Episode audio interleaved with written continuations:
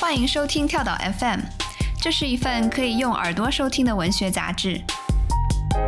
在这里，你将听到关于文学的一切，以及更多。用轻盈的声音装载有重量的语言，用鲜活的讲述赋予生活叙事的形状。和我们一起从一本书到下一本书，听见文学，阅读生活。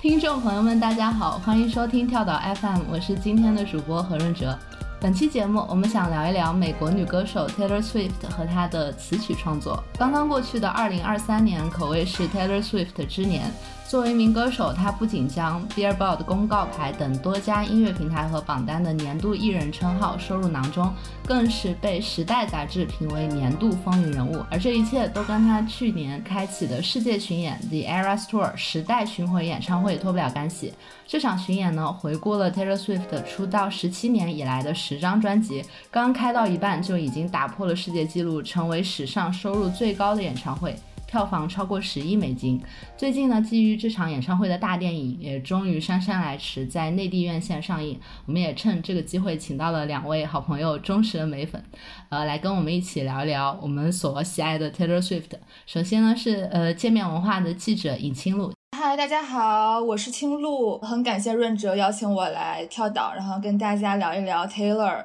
青露之前有写过一篇关于 Taylor Swift 的长文章，写的特别好。很推荐大家去看。然后我们的另外一位嘉宾是正在北美攻读博士的青年钢琴演奏家何卡卡。啊，大家好，我是卡卡。呃，非常开心以美粉的身份出现在播客当中。我们录制节目的这一天其实是十二月三十号啊，就其实这一天那个演唱会电影还没有在国内上映。那我们就呃先请卡卡来为我们复盘一下你看这个演唱会大电影的感受吧。你是在哪里看的呀？呃，我是在加拿大多伦多看的。我去呃电影院看的时候，其实 Eras Tour 已经在北美上映了将近有一个月了。嗯，所以我去看的时候，这个场地已经没有那么爆满了。等这个 Eras Tour 播到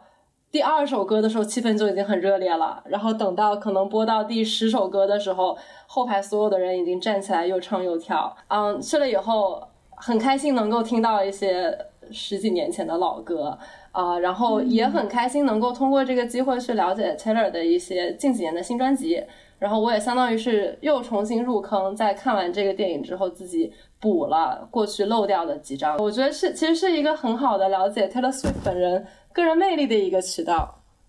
哎，其实我跟你一模一样，哎，就我我也是，就是嗯，可能就是在大学之前那段时间疯狂沉迷他最早的那几张专辑是。就听到滚瓜烂熟，但后面的那几张专辑就不怎么熟了。所以其实，呃，我我是去香港看的这个电影，当时唱到这部分歌曲的时候，有一点跟不上的感觉。但就看完之后，整个人就再次被他完全俘获，就像你说的那样，有一种再次爱上的感觉。哦，对，这个电影我还没有看，然后我是买了三十一号晚上的跨年场。觉得我跟你们就是喜欢 Taylor 的这个历程有一点不太一样，就是，呃，我最开始他的前几张专辑我也听得比较熟，但是后来有一段时间，就特别是 Reputation 的时候，我就有点 lost track of it，就是。特别是那段时间，梅梅就是被全网黑，嗯嗯，呃，然后我当时是有一点观望吧，我反而是在她出了两张民谣专之后那段时间开始重新听她，真正开始以一个美粉的有一个身份认同感吧，嗯，就从那开始，然后对，所以，所以我真正开始就是全方位的从网网上社交媒体上跟踪她的消息，也是从那个时候一直到 midnight。那我觉得青鹿去看 Eras Tour 应该很合适，因为我觉得有一个遗憾就是我是事后补课的，所以他几张新专辑我不能够 sing along。但青鹿去的话，应该这几张专辑都能跟的，就就很开心。嗯，那刚好说到这里，我们也可以介绍一下，就是他的这个 Eras Tour 时代巡回演唱会，它之所以要叫这个名字呢，是因为这个演唱会它其实囊括了呃 Taylor Swift 出道以来的所有专辑。那每一张专辑对应一个时代呢，在呈现上也是呃每个时代都有自己的服装啊、编舞啊、灯光啊，等于说。嗯，是用一种断代史的方式来回顾了他本人的创作。那这个策划他之所以成立的前提，他之所以能办这样的一场演唱会呢，也是因为他出道十七年以来的这十张专辑的风格非常的不一样，跨度很大。他最开始呢，其实是以乡村歌手的身份出道的。那这个风格是从他。零六年的第一张出道专辑同名专，一直延续到了一零年的这个 Speak Now。那国内的听众比较熟悉的他的几首歌，比如说 Love Story、You Belong With Me 啊这几首歌，它都是这个阶段的创作。那其实是从一二年开始，他的专辑 Red。嗯，Taylor Swift 就开始转向受众更广的流行风格，发布了《一九八九》、《Reputation》还有《Lover》这几张专辑。那这个时期也和他本人在舆论场上因为种种争议而受到攻击的时期是重合的。那最后来到这个二零二零年，就是疫情开始之后呢，这一年他是呃连续发布了两张民谣专辑，《Folklore》民间传说和《Evermore》。永恒故事。那从这个阶段开始，他就呃和一些独立音乐的艺术家合作。那一直到二零二一年的这个新专《Midnight 午夜》，风格就会更加的氛围化一点。那。我我是觉得，好像一般来说啊，就是我们要求一个艺术家他能把握不同的风格，这个好像一般是一个对演绎者的要求，而不是对创作者的要求。但是 Taylor Swift 他本人又非常强调他作为词曲创作者的这一面，所以我就还蛮好奇你们两个是怎么看，就是他对这些风格的探索或者说跨越的。我觉得就是。Taylor 他自己很早就提出来，就是他想要跨越 genre，想要跨越不同的呃音乐风格和种类。然后他也的确就是从可能第四、第五张专辑就开始做这样的尝试。啊，从我个人的角度来讲，我觉得他的编曲的确出现了很大的不同。但与此同时，我觉得他作为一个 singer songwriter，他其实一直以来写歌的方式还是很一致的。就有的时候，我觉得他只是在。自己本身的，嗯，写歌的套路上面加了一层不一样的外衣。从我这个有限的以美粉的身份 去接触他专辑之外的，嗯，采访，就他个人讲自己创作体验、创作历程的采访。他很多歌就是他的起点就是他自己在吉他上面，然后自己试的就是 try to sing something or try to write something。然后接下来可能才经过了一个，就真的把它写在纸上，或者是写出来，然后再进行编曲或者进行包装这样的一个过程。所以这是我为什么猜他可能，即便后面曲风变了很多，但实际上是一个穿外衣，并不是他本质上改变了很多创作过程的一个原因。嗯，然后我觉得他很多歌其实，嗯，这不是一个批评，当然你也可以把它当成一个批评。他很多歌写的其实就很适合他自己唱。啊，是的，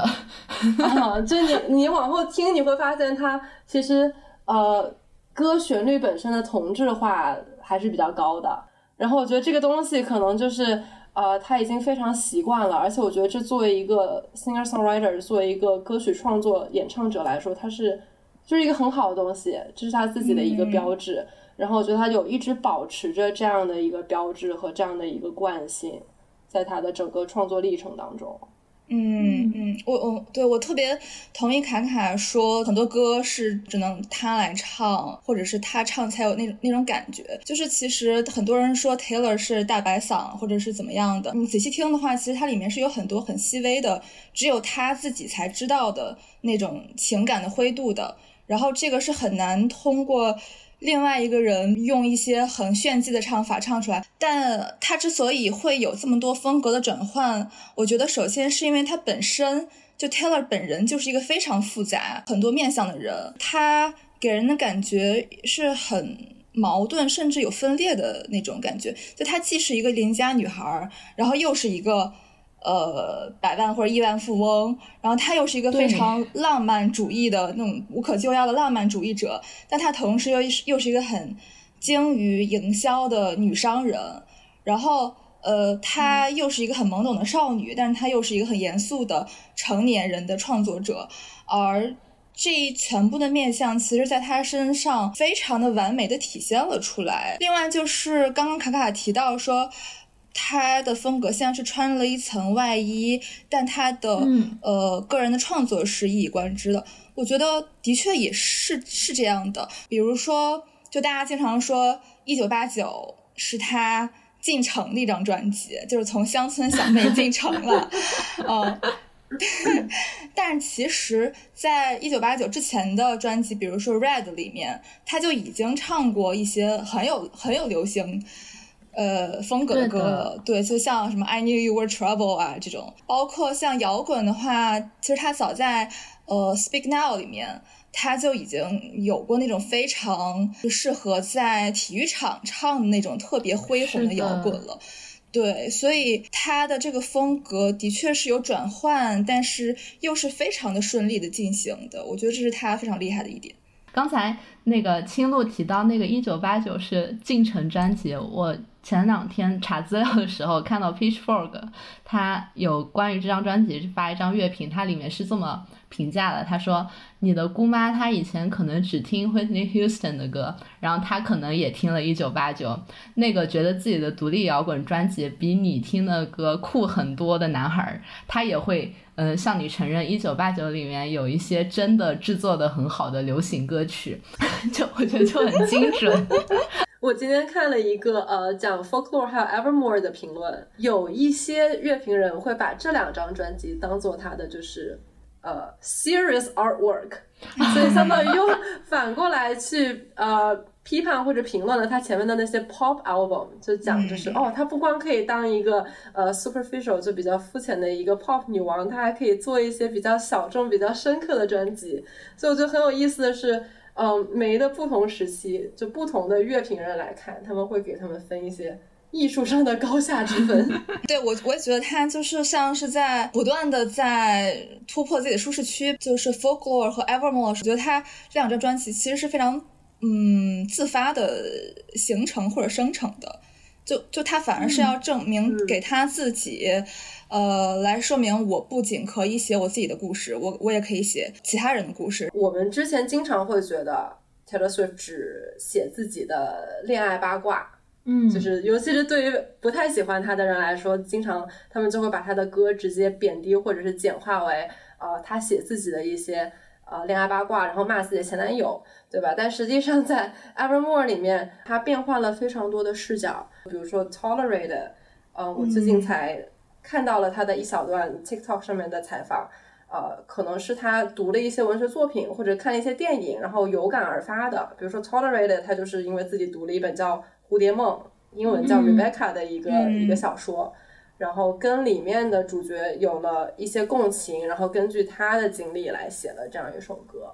蝴蝶梦本身是一个有一点哥特风格的，然后有一点像简爱的一部小说。这个里面的女主角，呃，跟简爱一样，也是爱上了一个住在大宅子里面的很阴沉的一个男主角。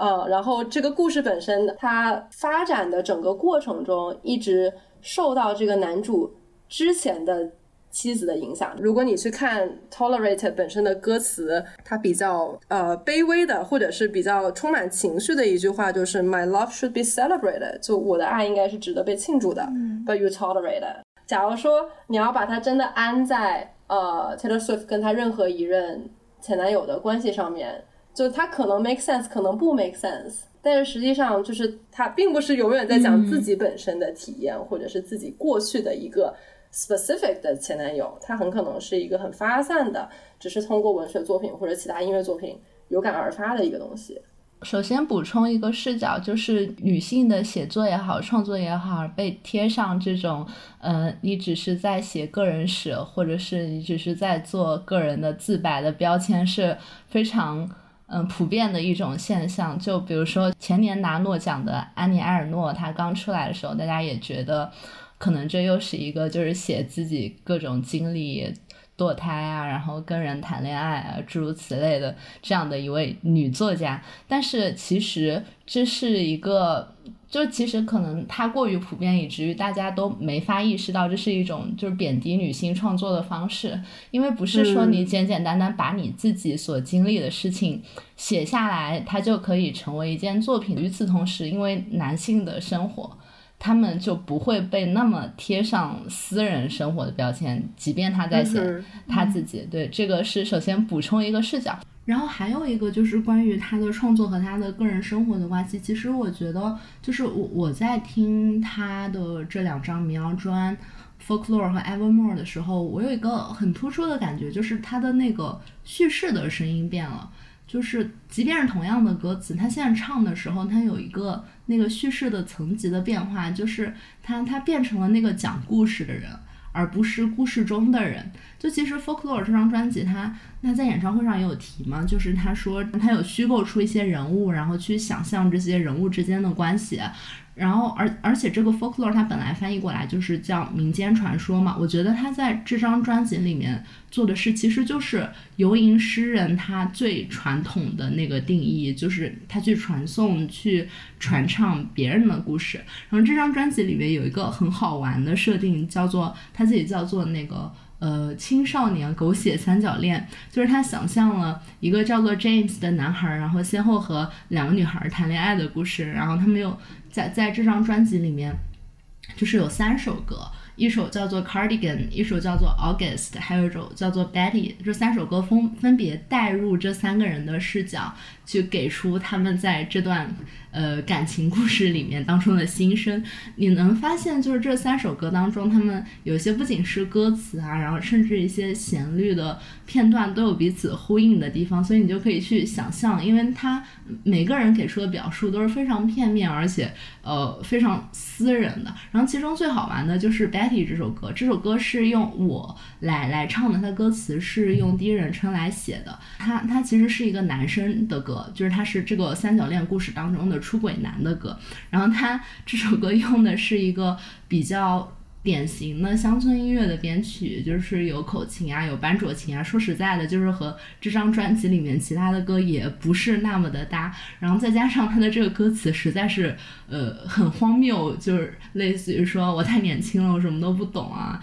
然后我我跟其他那个女孩好的时候，其实我心里想的都是你啊。我就觉得，就是他他唱这首歌的时候，再加上他其实。嗯，旋律也也挺欢快的，就是他跟这首歌想表达的那种悲伤的情绪也不是很大，所以就是尤其是 Taylor，她作为一个女生，然后她来唱这首歌的时候，她就有一种戏仿的感觉，就是她好像在模仿一些，其实我我觉得还挺常见的，就是男男性歌手当中他们经常出现的那种分手之后求挽回的歌，就你你看他表演就有一种非常好玩的感受，我觉得这个可能是就。即使是同样关于嗯狗血恋情这个主题的歌，然后他和他从前的那些作品相比的一些进步吧。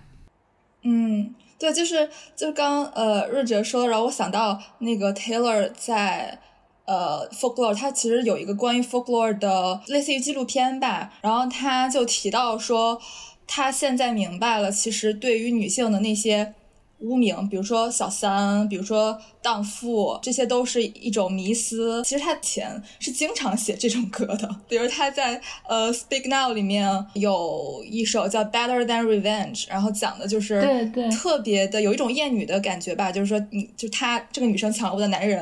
然后但是你也不想想想想他他干那些事儿啊怎么着的，就是这种感觉。然后刚刚润哲说，就他的整个唱歌的 tone 发生了变化，我觉得也是因为他个人的心态跟维度到了 next level。就是他已经 不那么执迷于女生扯头花的那些剧情了，然后他现在能够完全的了解跟理解女性是一种怎样的存在吧，然后所以他这两张专辑我觉得也是一个就是非常具有女性主义色彩的专辑。刚刚卡卡说到《Tolerate》这首歌是启发自 Rebecca，然后。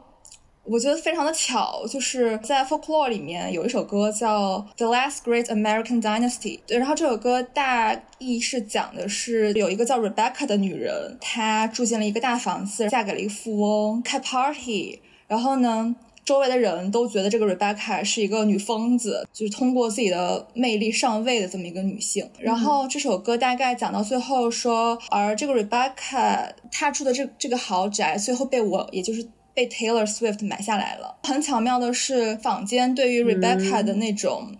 猎巫。或者是嘲讽，其实也同样发生在了 Taylor 自己的身上。就结合刚刚我们说的，她的这个女性的视角，她在这首歌里面体现的非常的好。就是她不仅是在讲我自己怎样怎样，而是她看到历史上其他的女性，而这这些女性跟自己又有一种很紧密的关系。卡卡是不是要接着说 Champagne Problem 呢？啊，我可以说，嗯。但是既然我们讲到就是 Taylor Swift 自己的个人经历在两张专辑中的体现，Evermore 里面让我觉得，呃，不能说比较惊讶吧，但是吸引我注意力的一点就是，他早期的专辑里面经常会提到，呃，小镇青年或者小镇少女想要离开小镇，嗯有的，对。然后 Evermore 里面有几首歌，它其实会不断的去询问，呃，这样一个问题，就是 What if I didn't live this town？嗯，我觉得这个很有意思。对，比如说有一首歌当中，如果没有记错的话，他会说就是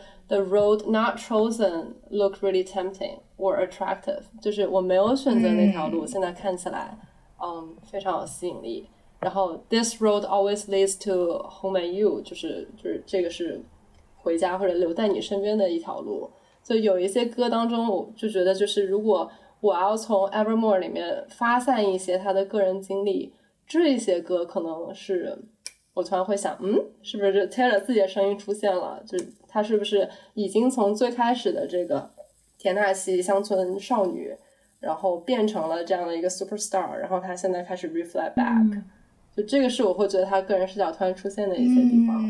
不是不是那一些就是嗯。怎么说恋爱啊，或者是扯头花，或者是三角恋啊这样的歌曲，对，因为那些歌我觉得很明显，已经可以听出来他在做一些角色扮演，或者他在不停的视角里面跳。嗯，然后有的时候突然出现这么一两句叙事，就是已经出去的小镇乡村青年少女，然后开始回想自己的过去的路，是我觉得就 Taylor 自己的声音突然出现的时刻。嗯，然后嗯，就接着这个回想过去自己的小镇少女，我们可以。或许可以谈一下她这两年做的这个重录专辑，这里也顺便介绍一下，就是从二零一九年起呢，她为了夺回自己对于作品的控制权，这背后有非常长的一串故事啊，大概就是她的版权公司想把他的歌卖给一个他很讨厌的人，他不愿意啊，但这个就大家可以自行去了解，我们就先不管这么多，嗯，总之他就是决定呢，他要把他出道以来发行过的，但是版权在他原来的老东家手里的这几张专辑，通通重录一遍，重录一遍，并且呃冠以这个 Taylor's version version，就是他自己的版本的这样的一个后缀，以此来重新夺得他对于这些歌曲。的发行权，嗯，然后就刚才那个青露提到那首《Speak Now》这张专辑里面的《Better Than Revenge》，然后中间有一些厌女倾向嘛，这里也可以补充一个细节，就是《Better Than Revenge》里面，对她本来就是她控诉那个把她男朋友抢走的女人，说 She is better now。For the things that she does on the mattress，就是说她出名都是因为她床上很厉害，就这句歌词就在她重录的时候被改掉了，改成了 He was 对被改了，改成了 He was most to the flame，she was folding the mattress，就是她是飞蛾扑火，而她女她女她拿着火柴，嗯，改成了这样的一句。对，没有那么特别，嗯，就是厌女倾向的歌词。对，我觉得这个是就很显显著的一个区别吧。但是，嗯，就这个重录版，它可能在别的方面，比如说唱唱腔啊、编排啊，也有一些细微的差别。我不知道你们两个人有没有就是对比过他之前的和他新发的这几张。但我觉得比较有意思的一点就是，重录版毕竟是录音室的一个版本嘛。如果你去看 Taylor 现在的呃现场演唱会的版本，就比如说 Eras Tour 里面，嗯嗯，他唱自己之前的一些歌，有的时候他的状态仍然是非常 drama 的一个状态，所以我觉得就录音室里面体现出来的他，跟他每次在现场演唱会上面出现的他又有一点不一样。比如说，比如说 Blank Space，我觉得 Blank Space 在那个 Eras Tour 里面。嗯，其实就还是蛮 dramatic 的，哦对吧？就可能他在录音室里面呈现出来一种就是嗯，I'm over it，就已经很豁达。但是他在演唱会的时候，这明明是一个二零二三刚录的东西，他还是能呈现出他当时那种很 drama 的状态。他甚至还现场演了一段，是就那个我还蛮喜欢的，强烈推荐。我我觉得 Eras Tour 很很棒的一点就是，它其实里面有很多小短剧，它会嗯再现自己 MV 当中的一些情节，或者是歌里面讲的一些情节。嗯，不愧是小品女王。对 对对啊！我觉得说到这个小品女王，我就要呃来分享一下，就是我看那个演唱会电影的一个感受。我不知道是不是他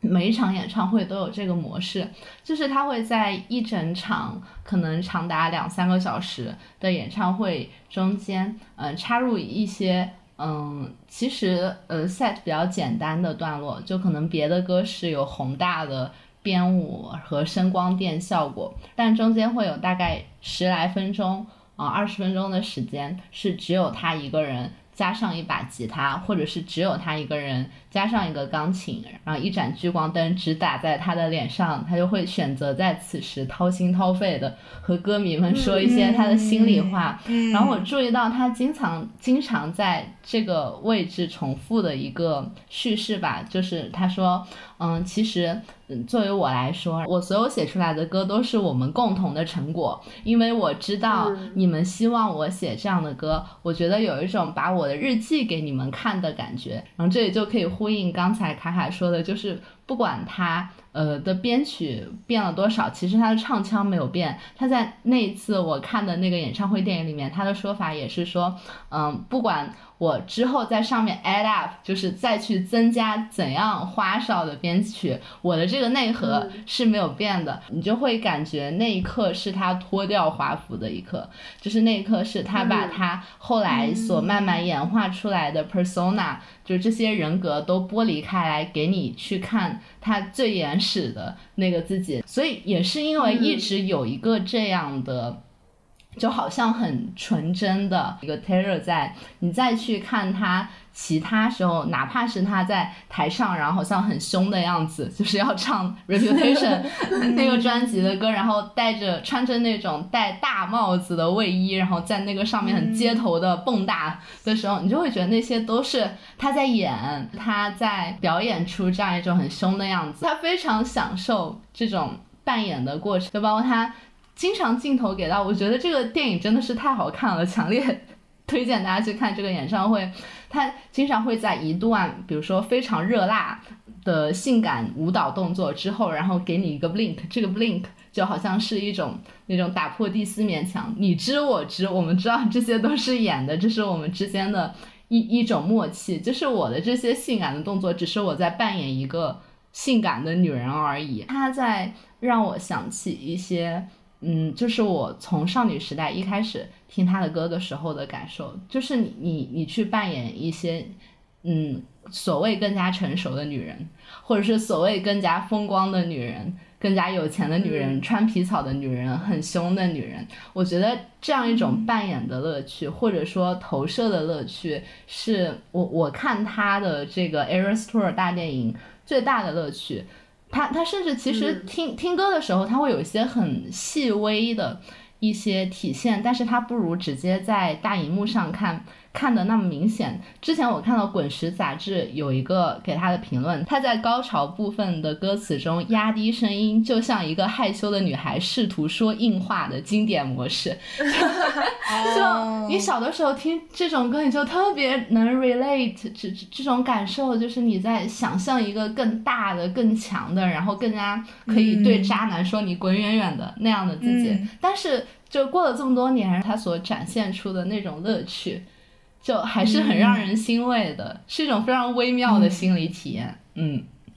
嗯，嗯，我觉得就是润哲来找我做这个播客的其中一个原因，就是因为我看完以后体验非常相似，甚至可能我们喜欢的点都是一模一样的。就它当中有很多呃看起来很酷炫的东西，但是真的就是触动到我的是那些非常 personal、非常 private、非常个人的时刻。啊、我之前没有听过 Evermore，就是因为演唱会电影里面的。呃香槟问题那一段，嗯，实在是太触动人心了，边听然后眼睛就湿了，然后我可以感受到里面的情感。然后他在其他的一些蹦跶或者是耍狠的那些歌曲里面，嗯，像润哲说的一样，你可以看得出来，就是 she's having fun。他在演，然后他觉得非常有趣，然后也消解了一些，就我觉得他早期歌曲有的一些问题，比如说 You Belong With Me，其实这首歌本身歌词还有 MV 跟 Better Than Revenge 有点像，对对它都有一点厌女情绪在里面，嗯他是把自己。对，作为一个女二的角色，跟一个所谓的女一在对比，就为什么男主角是你的，不是我的？然后你比我好在哪里？然后就有一些这样这样女性之间互相拉踩的一些内容，但是他现在在演唱会版本当中，他会通过肢体动作，通过像润哲说的，就是嗯挤挤眼睛，或者是手上做一些就是呃嗯，他他经常会做一些很低瓦的动作，比如说手伸出来点一下，对，会通过这些动作把这个歌词本身的意义给消解掉，然后你可以从就是粉丝的 reaction 里面看出来。大家都在跟他一起演，就相当于是就是对自己更年轻时候的一种回顾和一种嗯。无伤大雅的一个嘲笑，就很好玩，很有意思。嗯，我我最惊讶的是，你居然只是在其中这几首歌的时候才湿了眼睛，我从那一出场我就哭的止不住了你。就泪崩是吗？嗯 啊，天啊，我好羡慕你们啊！没事，明天你就能看到了。对，是的，我在小红书上看到，呃，已经有一些粉丝开始进行预习了，因为他们听说当时到时不会有英文字幕，所以就提前开始背歌啊，词，对，开始背。书，对对，然后他们会刷什么某首歌是我的 abandon，就背到这首歌我就背不下去了。是的。然后最近那个就是网易云音乐上那个评论。然后你就点开看，就会看到粉丝说啊，我现在背到这里了，就全都是这样的评论。我觉得我可以就是接着刚刚就是润哲说的这个扮演的问题，我觉得有就是他的这种所有的扮演，我觉得是是基本上只有女性对，能够体会到的。是因为是、嗯是的，为什么呢？是因为是因为我觉得我后来想一下这个问题，因为在现实中，嗯，其实很多的真正的角色是在是男性在扮演。我们小时候可能会觉得我我我我想要变强大或者是怎样，然后这都是一种想象。很多时候现实中可能是男性在做这个做那个。Taylor 做的很好的一点就是他带我们进入了这种想象，然后我们可以在想象中去，嗯，去僭越这种现实中的秩序。然后我们可以去嗯。想象我们自己，就像是芭比一样，对，嗯，我们可以去想象我们是这样的人，然后那样的人，然后在这个世界里面其实是跟男性没有啥关系的，就是嗯。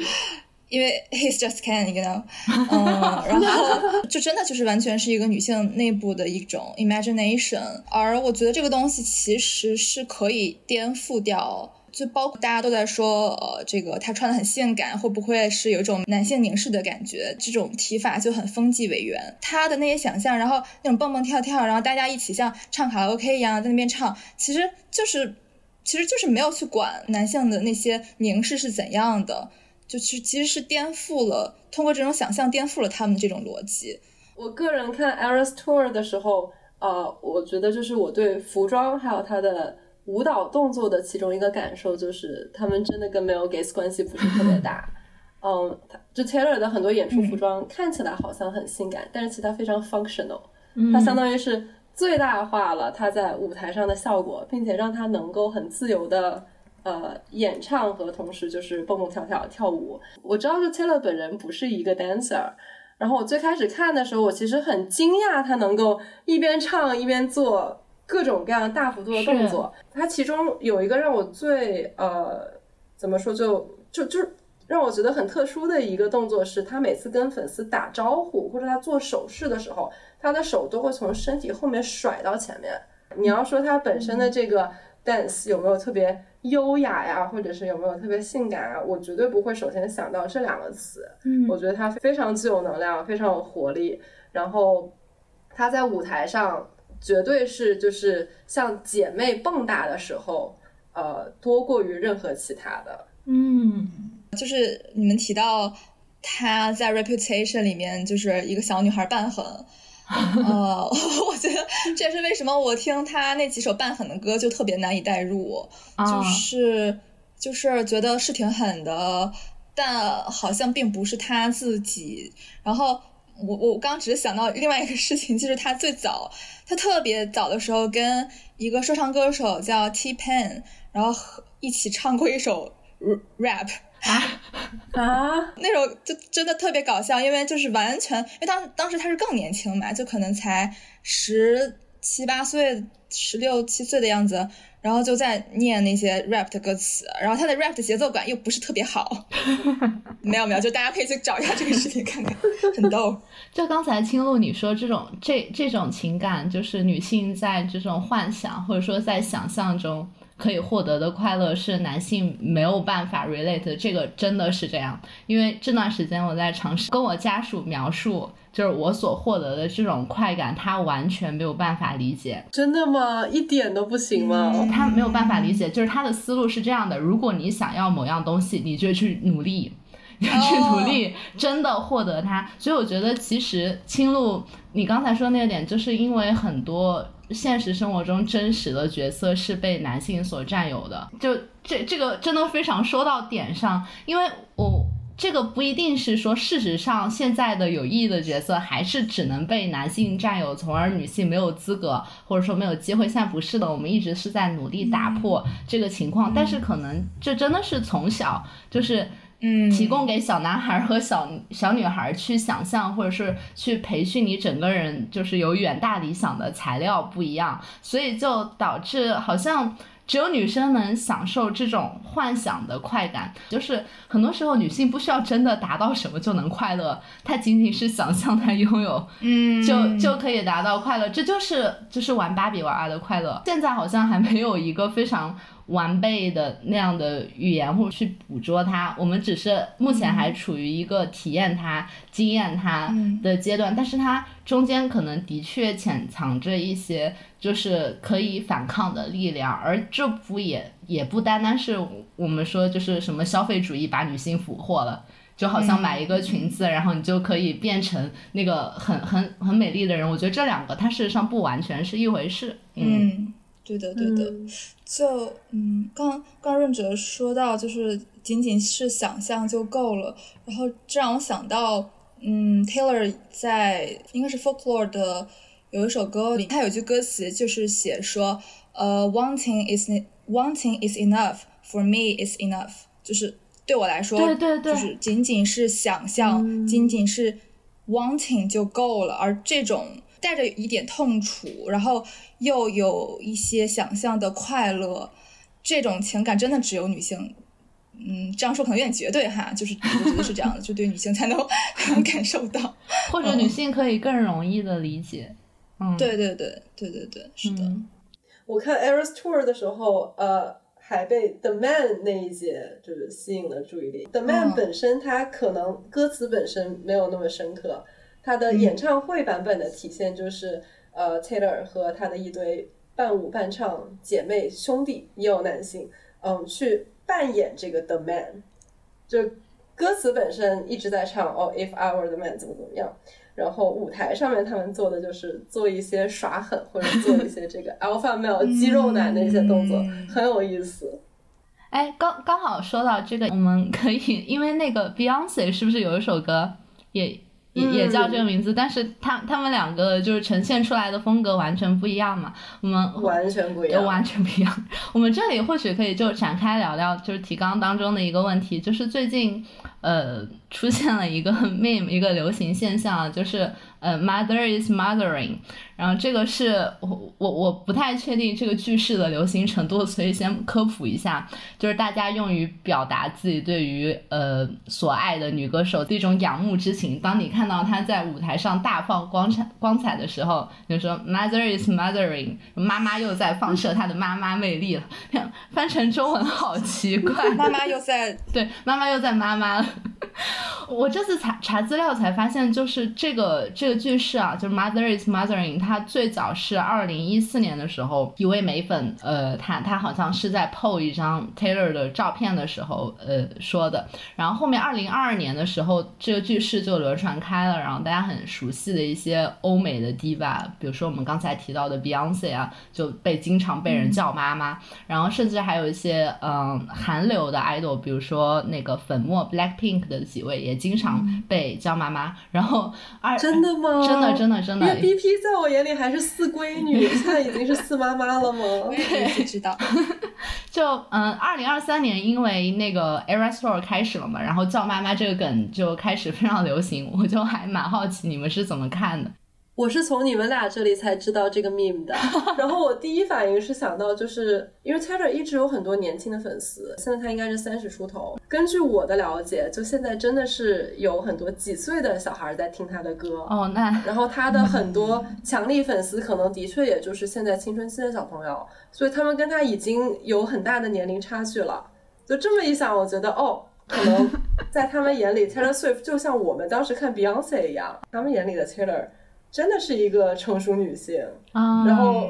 所以就 mother is mothering sort of makes sense。嗯，好像的确是。我有一个很有意思的观察，就是我身边其实呃英语世界的小伙伴里面喜欢 Taylor 的人不多。我觉得一部分原因可能是因为我是学古典音乐的，然后我身边大多数朋友他们不一定会听流行歌。啊，嗯，对，尤其是听英文流行歌的小伙伴不多。呃，但是我每次跟大家提，就说要不要跟我去看，有的人可能会拒绝，拒绝之后他会说，哦，我只是因为比较忙，但我其实有兴趣的。为什么我有兴趣呢？因为我最近在教的一个几岁的小女孩，我在教她学钢琴，或者几岁的一个呃学生，就没有没有表示是男女，没有性别的，嗯，她很想弹 Taylor Swift 的歌。我的七八十岁的指挥老师，他说，哦，我对这个电影有兴趣，因为我的孙女。呃，很喜欢 Taylor Swift，我跟他听了很多 Taylor Swift 的歌。那个孙女可能八九岁吧。就嗯，就 Taylor 真的是零至九十九岁的人都会喜喜欢。妈妈这个 meme，我回去我还就是仔细想了一下，就是我觉得可以做一个对比，就是嗯，就我们可能会。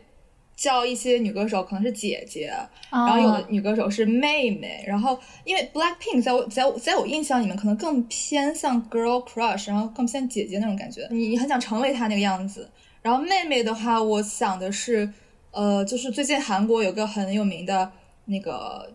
团呃组合叫 New Jeans，哦，对对对对对，然后他们就是就大家戏称他们为五小妹嘛，但是妈妈的话。呃，但妈妈对应的是婴儿或者孩子，也就是说，也就是说，我觉得就像是我们平时在生活里面可能是一个很苦逼的打工人，然后我们被逼着成为大人，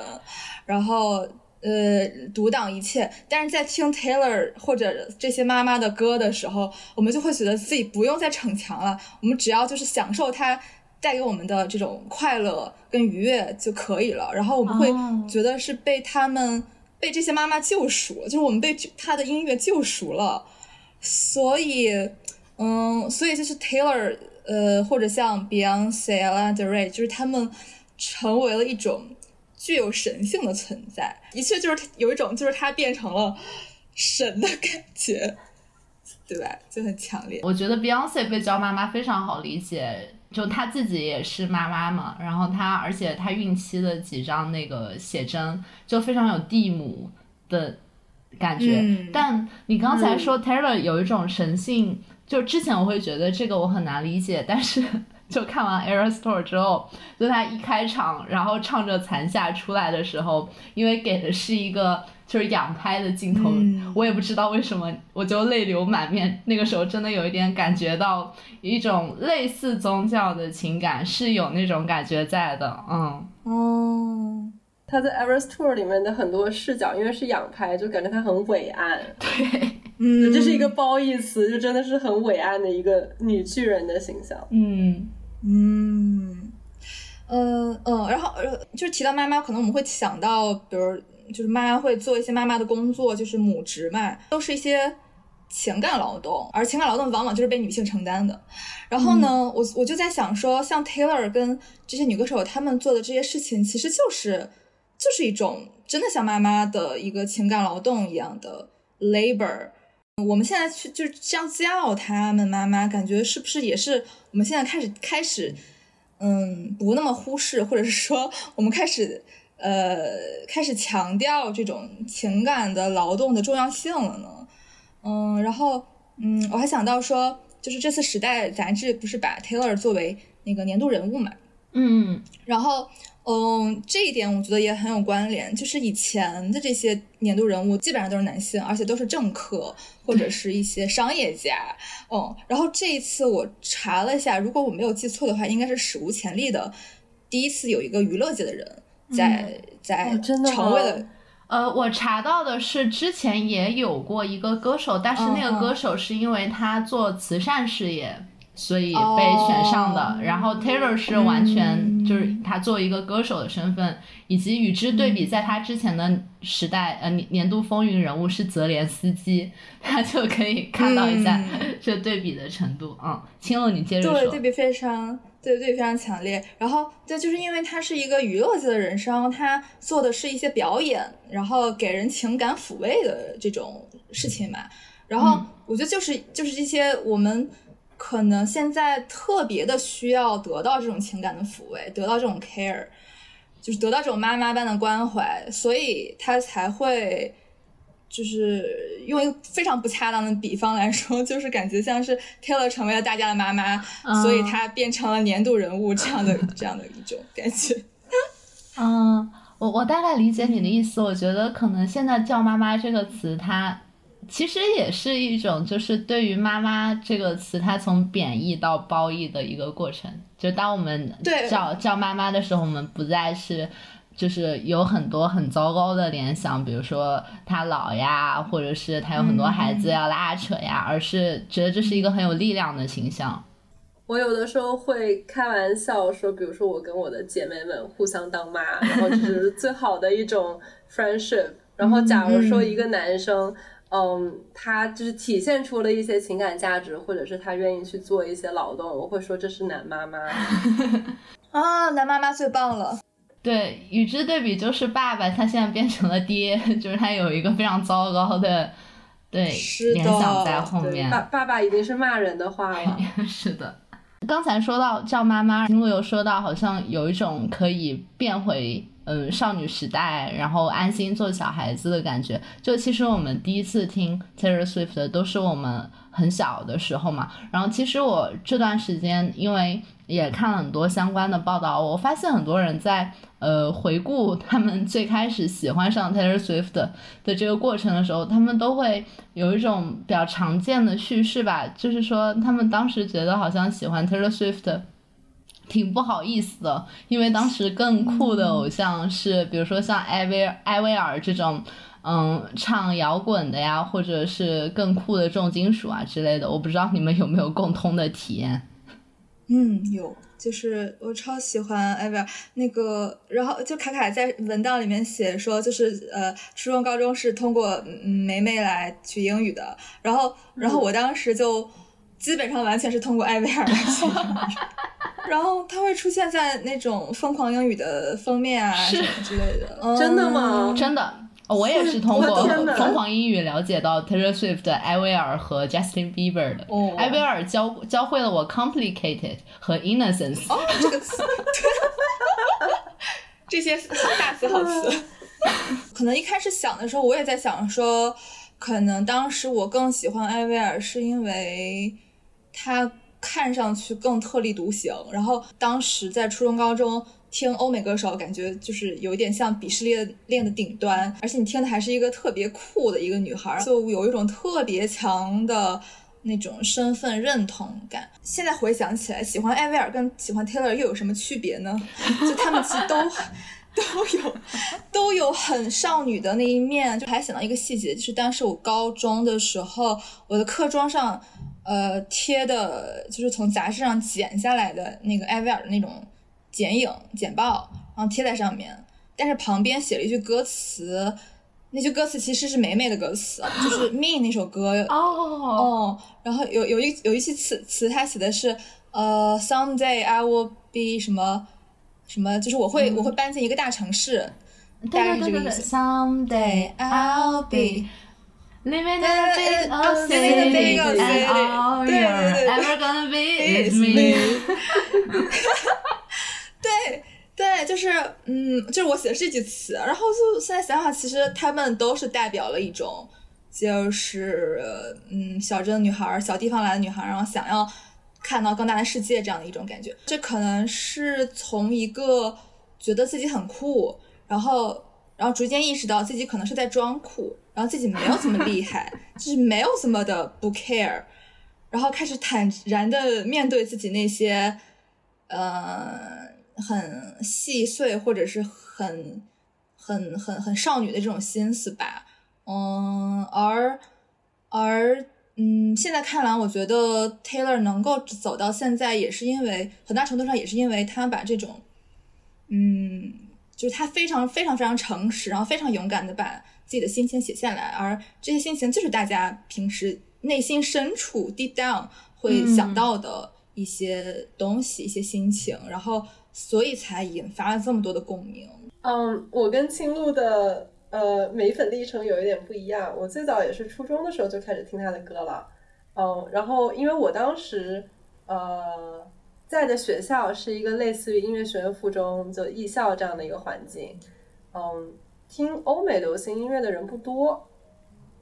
总的来说，我觉得只要你听了欧美流行音乐，你就已经站在了鄙视链的顶端。我们在这个欧美流行音乐里面就没有再细分了。我现在想了一下，的确，班上有像我一样喜欢 Taylor Swift 歌舞青春迪士尼的，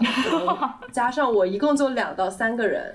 然后也有喜欢艾薇儿的，可能也就两到三个人，所以大家比较势均力敌，没有关系，没有什么耻感，嗯。然后我个人的话，一直很喜欢扮演一个肤浅的白女，所以如果有人 对我喜欢 Taylor Swift 发出嘲笑，然后我就会专门去扮演这样的一个形象。然后等到我出国进了大学以后，发现有蛮多像我这样特别热衷于扮演一个肤浅的白女的国际生，然后大家就一起开开心心的唱 Taylor Swift。哎，你你说你扮演一个肤浅的白女，这这个是一种怎样的心态？你可以展开讲讲吗？嗯，我觉得可能这个有点，我也不知道为什么，但我觉得可能相对来说有一点反叛精神在里面，因为我也知道，就班上有所谓的 cool kids，他们会听 Lana Del Rey，会听艾薇儿，然后可能也会听 Beyonce，会听就是更看起来没有那么 girly 的一一些东西。哦，然后对，然后就相当于是，如果有一些人呃觉得这个东西很酷，那。当这些人形成一个群体之后，我不去加入这个群体，我也很酷。我还蛮能理解你描述的这种感觉的。我觉得你你说的就有点类似于，就其实，在那个 Barbie 电影里面，它有一段是 Barbie 和那个被玩的很糟糕的那个，嗯，哦，怪人芭比，怪人芭比的对峙。但是，就其实我觉得 Barbie 这个电影它，它很好的一点就是它。大力的赞扬了 所谓肤浅白人、哦、白女的美学，对，就是他他他让大家可以勇敢拥抱 艳粉色。是的，是的，对，所以到了二零二三年，就当我现在发现，就 being 肤浅白女 is cool，就是这一个主流大众都开始讲的一个点，然后就 listen to Taylor Swift is also cool，就我很惊喜。还蛮有意思的，嗯，那那我们刚好就到到就是最后一个问题，就是之前跟朋友交流的时候，他说除了 Taylor Swift，他就是没有办法说出来第二个我们这个时代的全球巨星了。其实可能还是有，但是我一时也想不起来。但是当然，Taylor Swift 就是我们现在所讨论的这样的一个所谓的肤浅白女啊，金发碧眼白女，你们会觉得就是他这样的一种形象，他过于白了吗？或者是他代表着一种美国流行文化对我们亚洲的侵略啊什么的？我还蛮好奇你们是怎么看，就是他政治方面的这一些意面向的。因为我自己其实没有非常的 seriously 的去想过这个问题。然后我现在想的话，他确实是一个重要的视重要的视角。呃，包括 Taylor，因为他缺失了这个视角，所以他可能会无意识的去冒犯到一些人，比如他当时跟 Nicki Minaj 有一次争执吧，就是嗯，Nicki 就会觉得 Taylor，呃。就是因为他他得奖，而不是黑人女性得奖，所以会就会觉得是一种霸权。然后我觉得这的确是存在。我要写那篇 Taylor Swift 的那个文章，然后我读了一些关于他的论文，嗯，然后的确是有很多论文提到，就是 Taylor，呃，虽然他也在为 LGBT 啊发声什么的，但他其实整整体上他还是代表了一种白人女性的很新自由主义。的女性主义，但是我觉得从另外一一个方面来讲的话，这不是讨论 Taylor 最好的角度。为什么呢？因为这种交叉性，尤其是女性主义的交叉性，它即使不放在 Taylor 身上，你放在任何一个其他的白人女性或者男性的歌星身上，它都是成立的。我的角度是，就是你如果完全了解 Taylor 写那些歌的话，你会发现其实他写的一些情感表达。可能是更非常普世的，或者这样说，就是这个视角虽然很重要，但是它是一个至少在讨论 Taylor 的时候，我觉得是一个已经固定了的视角，就你不不太可能会产生一些新的观点出来了，它没有办法推动我们继续去思考，比如说为什么是 Taylor Swift 成为了这样的一个 icon，而不是别人。就是我我记得之前跟呃倪占格老师。采访的时候，他就说，就很多观点，他很他很正确，但是他就是不贴，就是不贴这个人，是对，就不贴这个人本身，他他的他做的那些事情，嗯，所以我觉得还是还是要两方面的看吧。关于为什么 Taylor 只有 Taylor Swift 是一个全球巨星，除了种族的视角，另外一个还有就是劳动阶层的视角。我之前在外媒读到一篇文章，它的标题就是二零二三年流行音乐急需拯救。就是因为只有 Taylor Swift 一家独大，而其他的流行歌手虽然也有新人，比如像嗯 Billie Eilish 啊、Dua Lipa 这些人出来，嗯，但整体来说，他们嗯都没有办法跟 Taylor 的这个影响力比肩。而在十年之前不是这样的，就十年之前，我们都知道，就可能会听很多人，就是 Beyonce，然后 Miley Cyrus，然后 Katy Perry 啊什么的，就是那个流流行音乐的那个竞争是非常健康的，嗯，但是现在因为 Taylor 他一家独大，所以大家可能会就会觉得说没有必要去有新的竞争，这肯定不是 Taylor 一个人的责任，他的确是一个症状，就是反映出了这样的一个问题，然后就是。头部的艺人可以赚到钱，然后但是很多独立的艺人，然后就大绝大部分独立艺人是没有办法生存下去的，然后他们需要在流媒体平台上有很多的播出量才能够勉强为生。嗯，我觉得这是一个有效的视角。嗯啊，那我那我要先扯回来。嗯，首先我觉得，呃，我很认同青鹿提到的交叉性，就是我们。呃，可以从一个文化视角来讨论，嗯，Taylor Swift 体现出来的美国或者是英语文化的霸权，嗯，这是一个视角，但是这并不是全部的视角。我觉得，就从我个人的呃经历来讲，我从这么小的时候，从初中的时候就开始接受欧美文化的影响，但真正让我嗯听了那么久 Taylor Swift，并且在看完 Eras Tour 以后又重新就是。Fall back in love with her 的原因还要更复杂一点，然后其中是有很多普世性的东西的，比如说他歌里面体现出来的 girlhood 打个引号，这种跨越了女性不同年龄层的少女情怀情节，嗯，是一个跨文化的东西，然后我觉得也是一个一个跨种族的一个东西，就这里面本身有很多值得去思考的，就是为什么。偏要是她这个白女，而不是别的白女。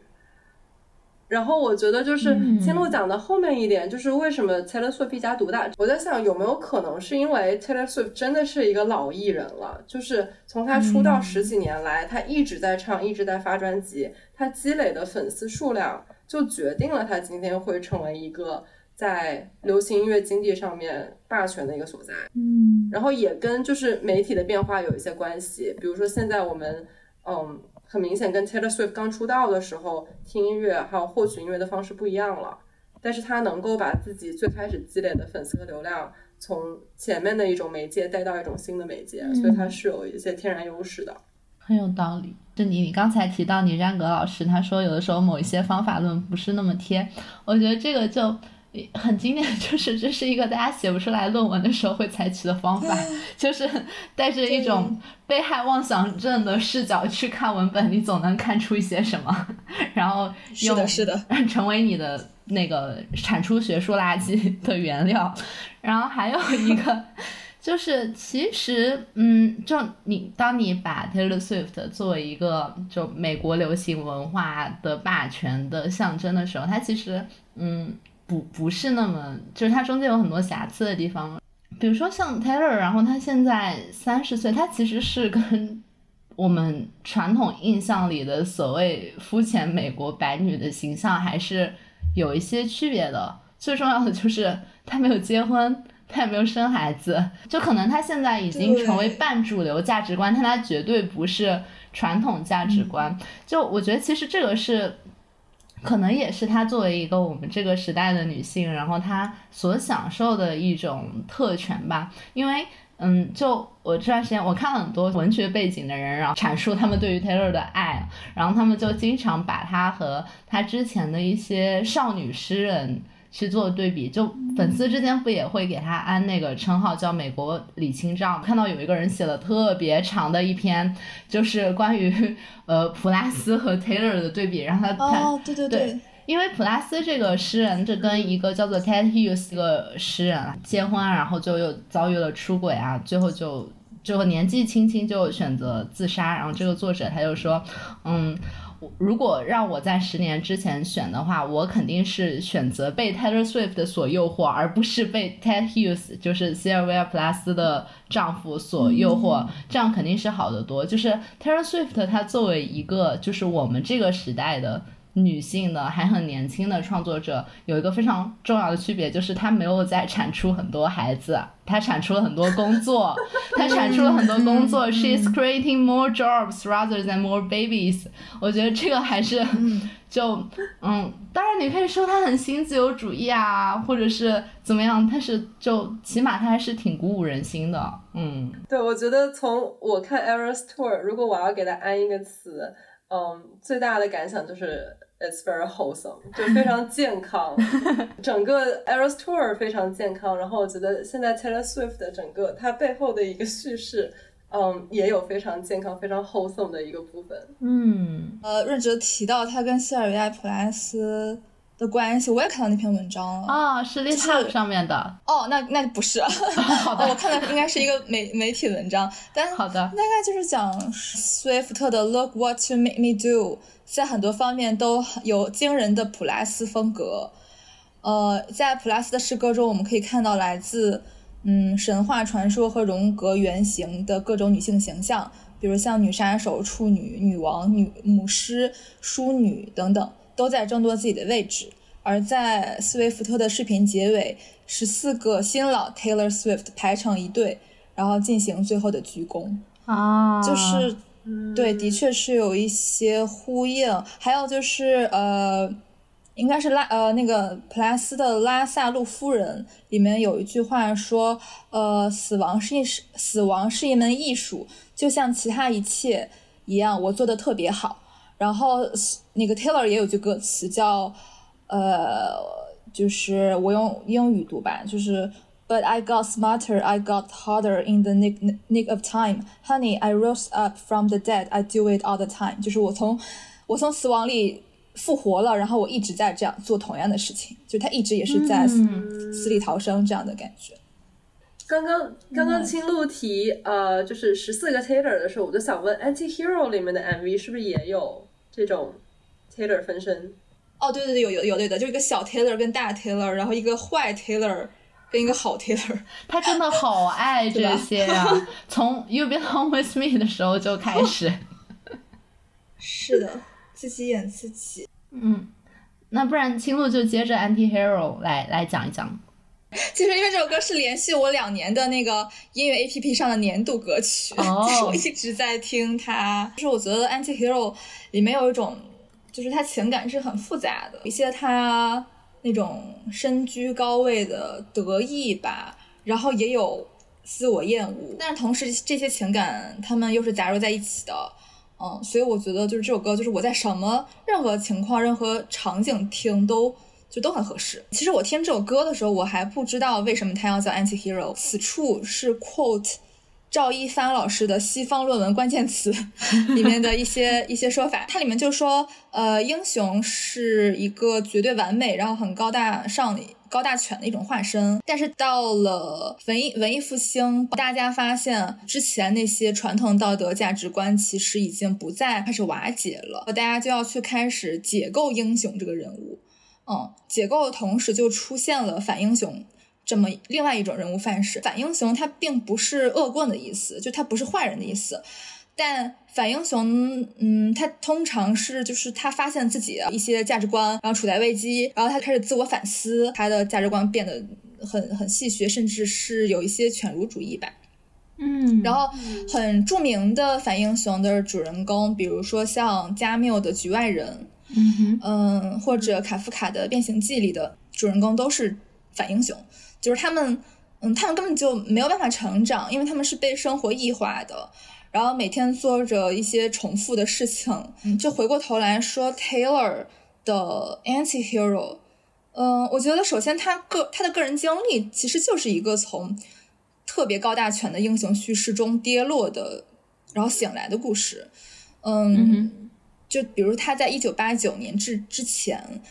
他是一直在不断的膨胀、膨胀、膨胀，然后他的名声也是在不断的膨胀，然后直到他被全网重伤，他才意识到自己不是那个英雄，就没有办法成为呃所有人的英雄。所以我觉得他会多出很多自我厌恶，这些都在都在他的歌里面就是体现出来了嘛。比如说，就是每个人都是性感宝贝，只有我是一个怪物。Only I'm a monster。对。Yeah, only I'm the monster。我当时听到听到这句歌词还蛮惊讶的。嗯，为什么惊讶？因为这跟平时就是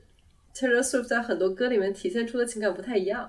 然后就他如果说的，他说的好像是 Monster on the Hill or something，就是一般来说在外界眼里看来他是那个 sexy baby 啊，是。但是这里刚好反过来了，他说我其实觉得自己是 Monster on the Hill。对对对对，就是。就这个视角真的是只有他一个他本人能够感知到吧。然后那个 MV 里面其实有个画面，就是他走进一个嗯大家都在吃饭的一个饭局，然后只有 Taylor 一个人是特别巨大的，然后把所有人都吓跑了。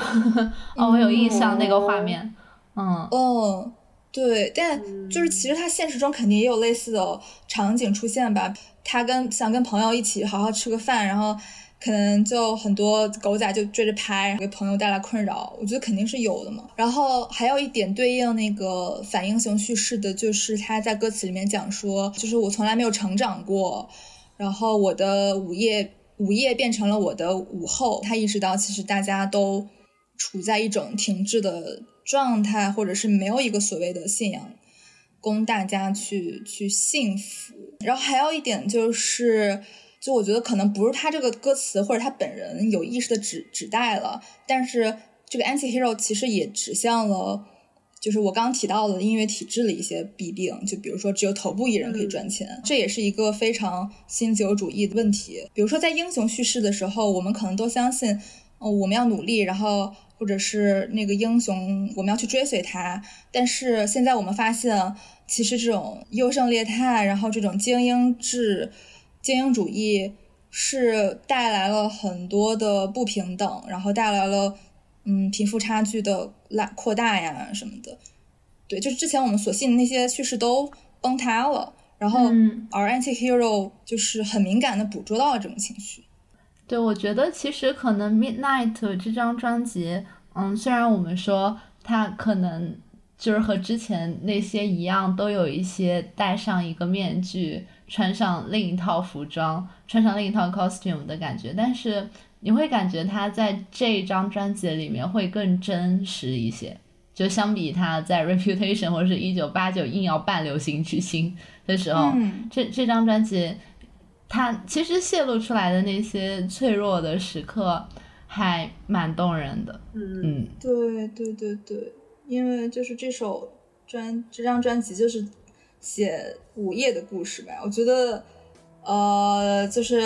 就是像我一样，大家如果经常熬夜的话，呃，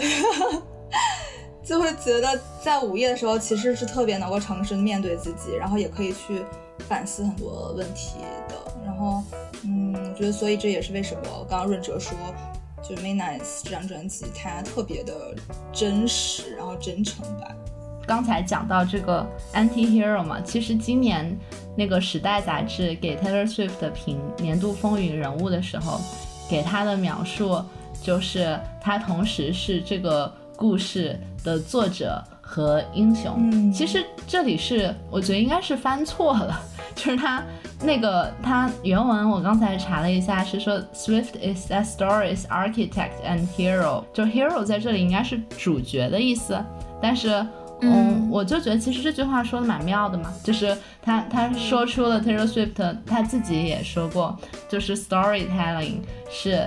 嗯讲故事的能力，是他作为一个歌手区别于其他所有歌手的，就是他的个人标签也是他最杰出的能力。他从出道到现在他所有的歌都是他自己写的，然后他写的是他的故事，同时也是，嗯，他的歌迷可以在其中找到情感共鸣的故事。我其实最大的感触就是，今天我们这个时代能有一个 Taylor Swift 这件事真好呀。